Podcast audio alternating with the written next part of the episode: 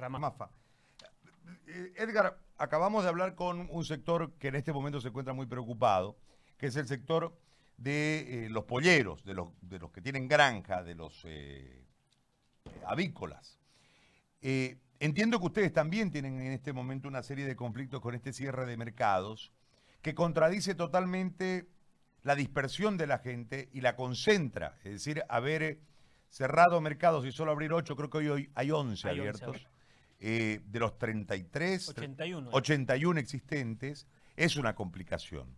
Eh, ¿Cuál es la posición de ustedes en torno a esto y cuál la realidad en este momento con relación a sus productos? Y la otra parte de la pregunta que quisiera que me la conteste es, ¿cuál es el esfuerzo de ustedes como dirigentes para dotar de medidas de, medidas de seguridad, de bioseguridad, a sus eh, integrantes, a los que son parte de su federación? Lo escucho, Bienvenido.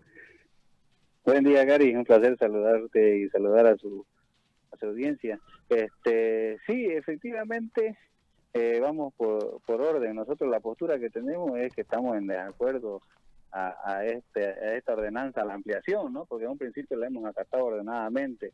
Ahorita estamos haciendo eh, todo lo posible. Acabo de llegar yo de Parque Jardines, tuve que salir para ver si podía conversar y y demostrarle pues que en realidad todos los mercados estamos cumpliendo o estamos haciendo un esfuerzo económico en adquirir cámaras de seguridad, en implementar incluso contratando nuevos guardias para controlar el acceso, tener solo dos ingresos para las para las entradas en los mercados, cumpliendo todos los requisitos que se están fumigando todos los, días, como se estuviera haciendo en la noche o, o desinfectando de noche parte de la tarde en los mercados adquiriendo más mochilas porque generalmente los mercados tenían una o dos para hacer cualquier otro tipo de fumigado, ¿no?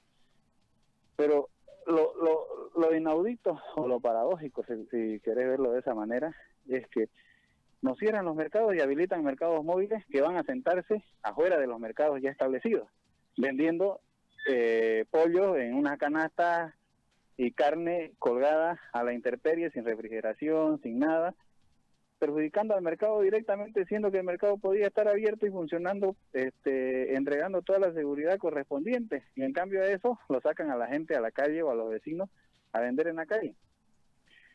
Los mercados móviles, no, al menos las fotos que he recibido y los videos y lo que he visto, porque ahora como tuve la oportunidad de salir, yo vivo por la zona de los lotes, los comerciantes no utilizan barbijos, ni guantes siquiera y nadie les está controlando el peso, ni les está controlando. Viene la, alcaldía y, resulta que ellos venden a un precio, se va y siguen vendiendo como está.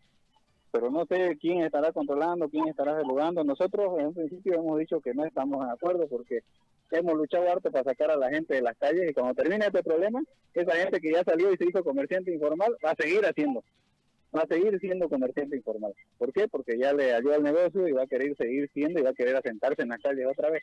Yo no sé cuál será la política o forma de verlo de nuestra alcaldesa. Nosotros ahorita estamos acatando, pero hemos hecho todos los esfuerzos. Han ido a los mercados los presidentes, han abierto los puestos de uno, hay productos vencidos. La, los verduleros, los, los que venden frutas, han tenido que sacar todo podrido, los plátanos verdes ya están maduros y podridos la mayoría, o sea, se quedó que era una semana, la ampliación esta nos está perjudicando bastantemente, los lácteos que quedaron en refrigeración, eso viene con un vencimiento de 15 días y ya ellos estaban vendiendo, entonces quiere decir que o se están caducando en este momento o ya se caducaron. Y eso es una pérdida económica grave.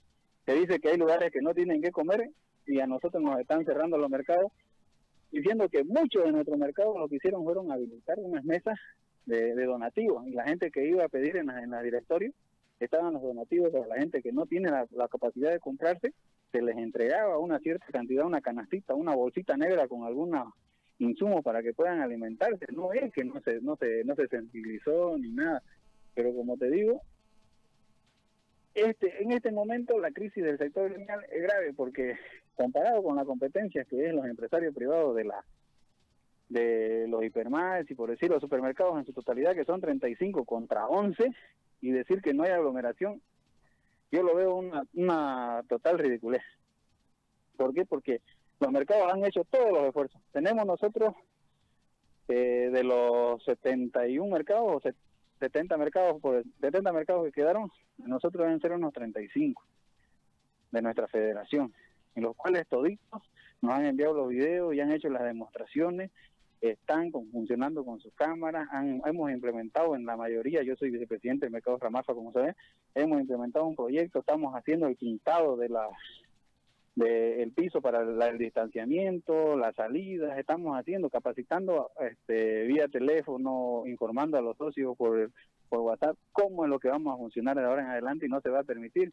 Hemos tratado de adquirir las pistolas esas de medición de temperatura para para los socios, para que no, para que percatemos si un socio está enfermo, porque una realidad es que el socio o el vendedor eh, está acostumbrado a trabajar en eh, 8, 10 horas, 12, 14 horas y hay veces si está enfermo con algo igual nomás se va a trabajar porque es su trabajo, digamos, ¿no? Entonces, para precautelar esas cosas, este, estamos verificando y avisando de que no se acerquen así. Si ellos tienen algún síntoma o algo, que no se vengan a trabajar. Y para eso estamos tratando, porque no hay ahorita para comprar esas esos medidores infrarrojos para controlar. Esa es una de las medidas que también estamos implementando, pero como te digo, todo esto se está desarrollando en marco del consenso. Estamos todos dispuestos a hablar, a adecuarnos. Los que faltan, o si, o si ya estamos, pero que los permitan trabajar normalmente.